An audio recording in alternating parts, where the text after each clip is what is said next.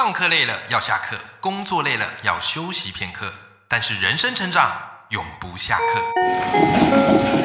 嗨，欢迎来到 Life 不下课，我是欧阳立中，每天陪你学习练功，一起玩出你我的理想生活。Hello，各位听众朋友，大家好，我是王立中，欢迎收听 Life 不下课，每天一集不下课，别人休息你上进，累积你的复利成长。各位。你应该有听过这个知名的影帝叫做黄秋生。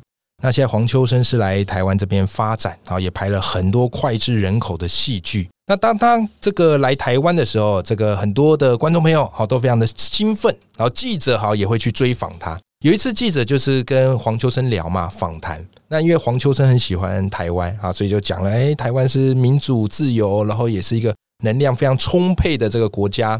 好了，那记者后来就问黄秋生一个问题，他问他什么呢？他说：“哎呀，这个黄秋生，你已经说了台湾那么多的好话，那有没有什么你觉得我们台湾可以在改善的地方？”这个记者可能是一个客气、好客套话，但没有想到居然问出了这个影帝的真心话。啊，这个影帝说什么呢？啊，黄秋生说。嗯，如果说真的要改善的话，我觉得你们台湾的建筑真丑，非常的直白，对不对？好，有时候或许啊，我相信听众朋友听到这边点头如捣蒜，对。可是这个就有意思了，这个建筑很丑，到底跟什么有关呢？其实你有没有发现，它就跟我们的美感品味是有关的。那事实上啊，其实我们听众朋友都知道，我们对于美天生就有一种追求，可是到底美是什么？很多时候我们说不清楚。我们也学了很多的课程，可是很少人告诉我们怎么样去品味美。所以我对这个啊真的是太好奇、太有兴趣了。因此今天这期节目，我邀请到一位我认为啊是艺术品味美感的专家，要来跟各位听众朋友分享一下，如果我们要培养我们的美感能力，我们可以怎么做呢？好，我们今天节目邀请到的是志荣老师。Hello，志荣老师，李总好，各位听众大家好。好，各位听众朋友，哈，或许有些朋友，如果你对艺术比较熟悉的，一定就听过志龙老师。那有些朋友，或许你对志龙老师没有那么样的了解，那我稍微跟大家简单介绍一下志龙老师。我觉得志龙老师非常厉害的地方是什么呢？他同时是一个作家啊，也是一个艺评家，然后同时也是一个企业家，然后他创办成立了这个敦南艺术讲堂。我发现这应该很多听众朋友就有听过，对不对？然后再来，他本身啊，对艺术的热爱有多狂热？各位，下面这个数据给你参考一下。志荣老师呢，他曾经各国去走访当地的艺术馆、博物馆，至少五十间以上。然后，因为他自己本人非常热爱艺术，所以他推广了很多的艺术的课程跟讲座，以及高达五百场以上。然后最厉害是他对于这个艺术画作的分析很有他自己独到的一套见解，好，至今已经分析了一千多幅以上。我发现哦，从这些数据可以告诉我们一个事实，就是美感其实需要不断的品味跟练习锻炼而来的。所以今天这集节目，我特别邀请到志荣老师来跟我们分享一下，我们怎么样可以培养出我们的美感呢？那志荣老师，首先第一个问题啊，我想请教你的是。其实，因为美感这件事，就是大家都知道，可是大家有时候不知道该怎么做，而且现代的人呐，比较追求这个实用啊，或是高效，可却轻忽了这个美感品味的力量。想请您跟大家分享一下，您认为啊，这个美感品味对我们而言有什么样的重要性？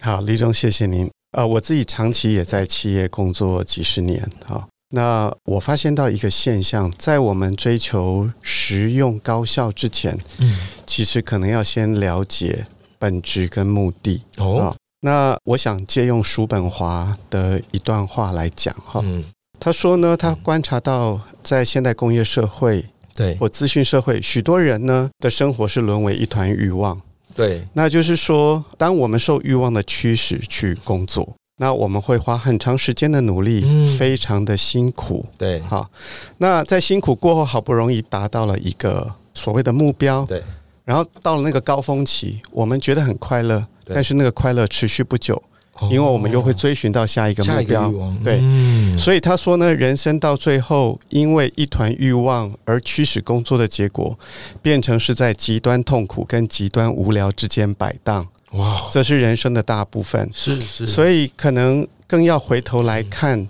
究竟生命的本质是什么？对，好，那我们活在这个世界上，我们是不是很容易的就跟我们擦肩而过许多珍贵的宝藏？这些宝藏呢，可能是文学作品、嗯，艺术、建筑、绘画、是，雕刻、嗯，古文明、音乐等等。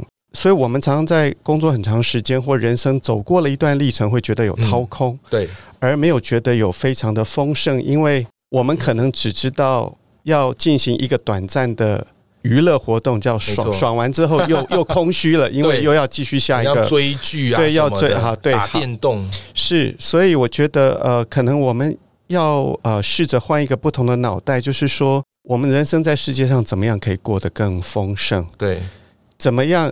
如果说有一很多的成功的书籍讲叫做持续性的成功，我想要问大家一个问题：就我们如何去追求持续性的丰盛，嗯。或持续的快乐、持续的平静？嗯，其实现在有一个呃，大家可以去回过头来来去想的现象，就是艺术美学。没错，所以，当我们看到一个很美的东西，我们可能会看到表象，包括色彩、结构、布图，是，赏心悦目。对，那还有更深一层次，它的隐喻是什么？嗯那样子的美，还有意境的美、精神的美。是，所以，这个美可能不是只有穿衣服或者是看建筑。对，那因为如果是这样，我们就会标杆比照去抄，那永远都只是在追求表象。对错，没错，复制那种美也无法持续，嗯所以持续的美感，其实大家这样可能就不难联想，那如何带给你持续生命的美嗯跟丰盛？嗯，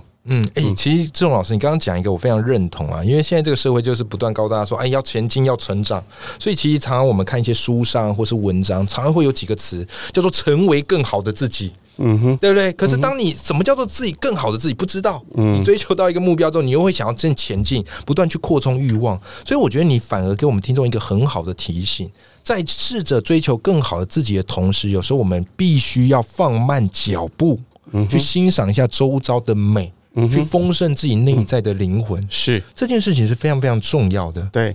那停下脚步是第一步，对那第二个就是如何预备自己，嗯，具备有这种感知能力，对，还有这种感官的这种功能。没错，让你去吸收，让你可以去理解，而不至于擦肩而过。然后，是其实就算美的事物经过你的面前，你还是没有办法体会。没错，没错，而且你有时候也蛮有感而发的。可能很多人有逛过艺术啊，或是博物馆，啊，或者出国玩的经验，但多数时候啊，我发现呐、啊，包含我自己在内，如果你不懂这个艺术品它在讲什么时候，很多我们只是轮于走马看花的拍照，是，哎，有到此一游过了，嗯哼，对不对？可是我们并不知道这里面到底在传递着什么样的一个美感。是。那其实顺着这个问题，我就很好奇啊，志荣老师，你过去是怎么样的一个因缘际会，然后让你这个踏上要推广美学的这条道路呢？嗯哼，我觉得是这样哈，嗯。就是说，我们可能那些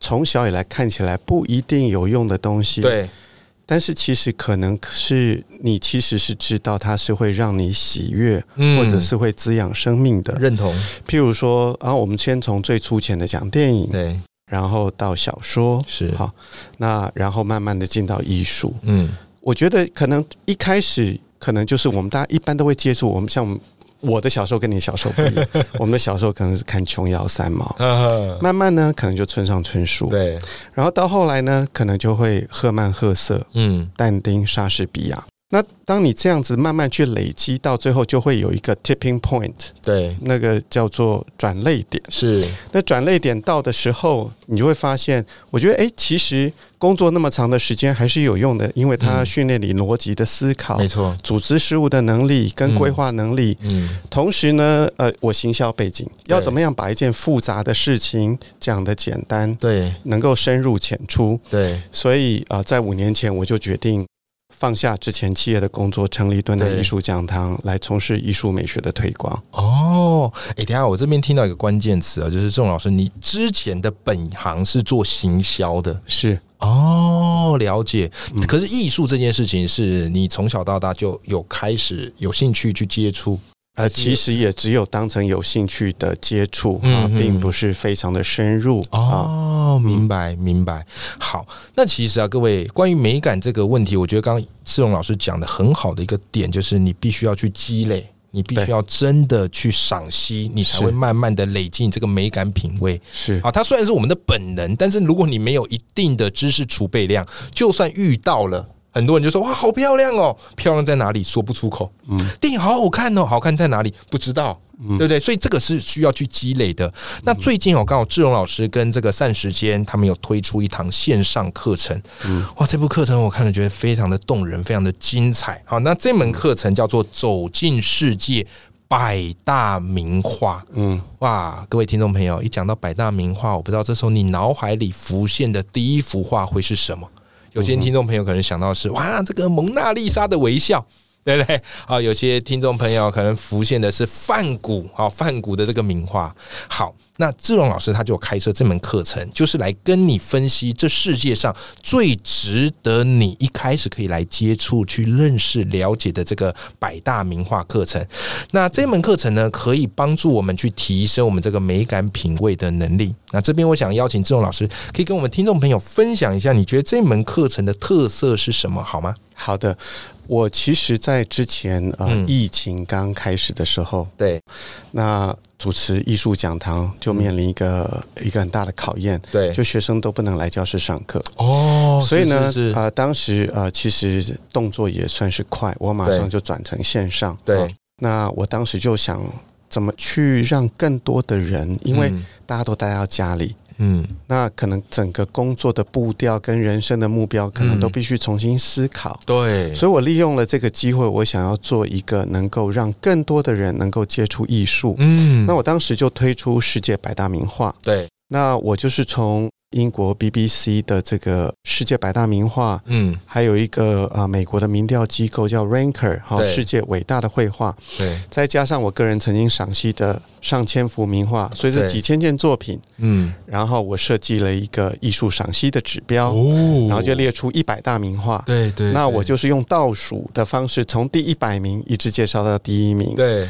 那就引引起非常大的回响，我学生大概增加了三到四倍。刚好那个时候，我的一个好朋友成立了一个线上影片的平台，叫“散时间”，他来找我，那我们就一拍即合，就进行了这个世界百大名画的拍摄。对，那所以我呢，基于这样的课程，那但是还是要给大家一种。艺术发展的脉络感，嗯，所以我做了一个调整。这一百幅名画呢，呃，我就不是用倒数计时的方式，因为这样子会一直跳艺术家跟跳时代，对不对？对对对，而且有些可能是同一个作家。对，那所以你会从十四世纪一直到二十世纪嘛？对，好，所以呢，我就改由一样是这一百幅名画，但是是我用。这种从十四世纪编年史的概念，然后一个画家一个画家的这样，所以一方面有脉络感，一方面也会知道说，嗯，艺术史的脉络，然后一方面呢也会知道，哎，我怎么去，因为我还是会用这五大赏析指标去介绍，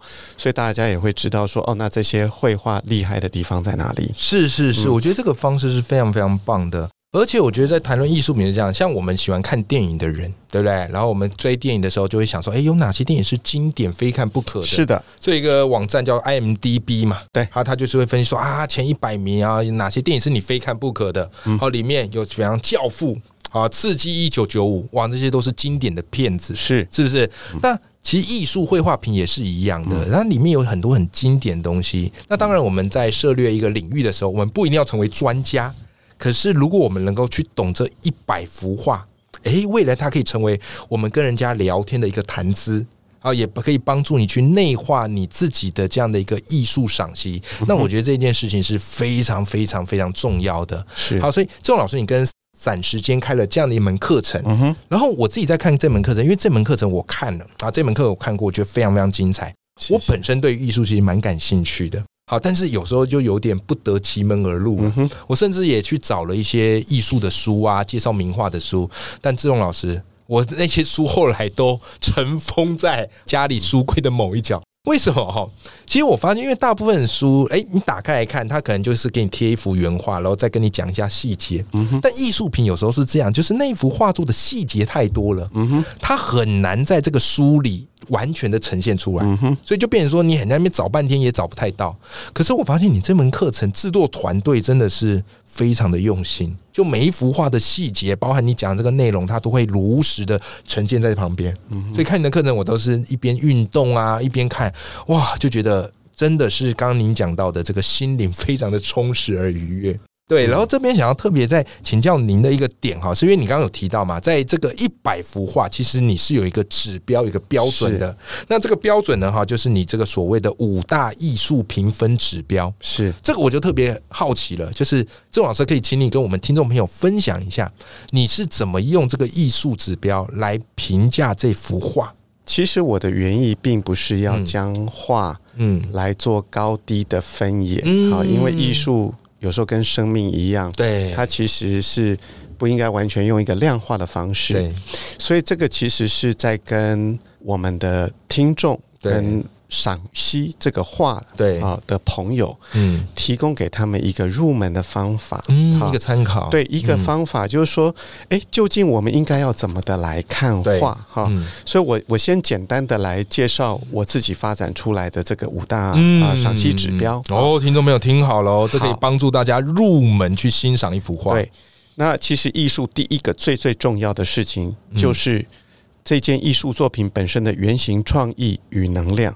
OK，也就是说，这一幅画或者是这个雕刻、建筑，其实推到音乐都是一样，都可以的。哦，就它的原创性跟概念够不够？对对对，它概念的原创性够不够？对对，它能不能带给其他的艺术家一些启发，带给我们感觉到有一种。精神的力量，哎，这是我从来没有感受到。对，它能够带给见，哎，前所未见。是是，所以对艺术家来讲，创新是非常重要的，很重要。原创性是第一个指标。那第二个呢？第二个是技法跟驾驭。嗯，也就是说，当你创出了一个新的一套技法，嗯，或新的一套概念，你能否驾驭它？对，有一些人可能就会横空出世，产生一些新的技巧跟观念。对。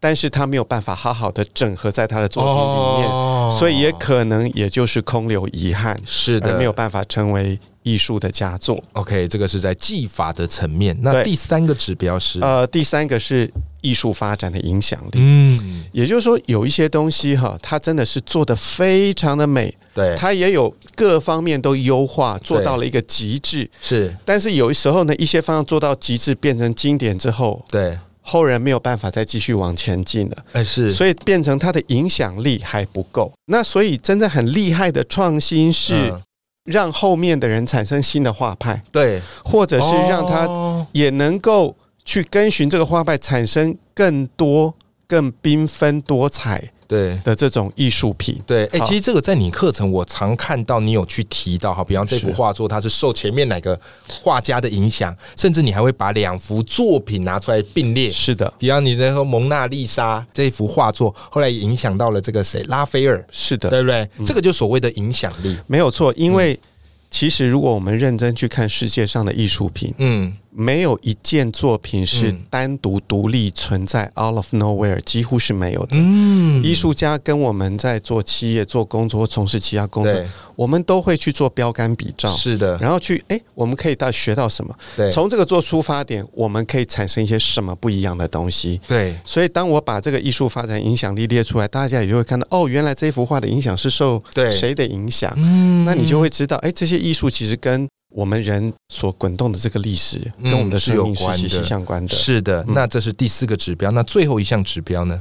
哎，刚刚讲了三个，所以第四个是主题的声与高度。主题声与高度，对，那就像作品本身跟文学、嗯，哲学、战争、历史，嗯啊的关系是什么？对，就是说。这个作品它怎么样把这个选择了一个什么样的主题？对，然后它如何阐释，产生了产生了力量。而且这个时代会不断的演进，但是作品它会留住当时那个时代的氛围，对，以及那个精神是传递下去。那有一些主题是跨时空的，跟生命有关，对。所以，哎，后来的人竟然可以用新的方式来诠释，所以这个也会。啊，让人觉得非常印象深刻。对，好，这是第四个指标。那第五个指标，呃，最后一个就是感动力。那谈的就是精神视野。对，好，有没有产生这种即便在五百年前谈一个观念，对，到今天我们都还可以觉得历久弥新。哦，那这个就厉害了。对对，有时候那种感动就当下再看，嗯，觉得普普；再看无聊了。嗯，那所以他的那一种。美跟它的那种影响力是短暂的，而不是长期。也就是说，它的感动力是无法穿越时空、跨越时代。是是是，这个就是这样。就是有时候那个有一本经典书叫《小王子》嘛，那有些人就说啊，这个小王子从一岁到一百岁看了都会有不同感觉，同样受感动。同样艺术作品也是一样，一个好的艺术品，哎，你在不同的年纪经历不同的事情，你再看。哇塞，它那个味道感觉完全不一样。是好的，今天非常谢谢郑老师，好来上我们的节目，然后并且来跟大家分享一下怎么样去培养我们的艺术品味。当然啦，我觉得听完这一集，你应该多多少少会有些收获。但是如果诶你想跟着志荣老师的这个脚步，好，开始来锻炼自己欣赏艺术的能力。那么，我非常推荐你这门课，叫做《走进世界百大名画》，就是由志荣老师主讲。好，我自己也是他的课程学员。听完之后，我都觉得自己有艺术气质多了。好的，那么我们也会把这门课的课程连接放到我们的节目的资讯栏里面。